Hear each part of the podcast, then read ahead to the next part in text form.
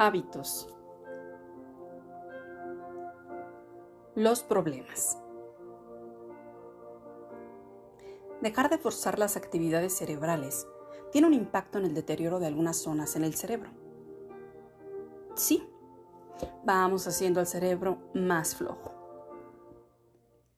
Por eso, necesario es tratar de tomar caminos diferentes, realizar las actividades en orden diferente para que el cerebro tenga más actividad y así pongamos más atención.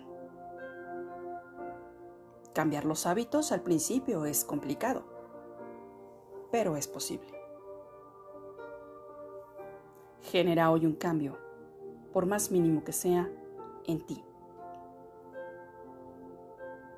Yo soy tu amiga Annie Girón.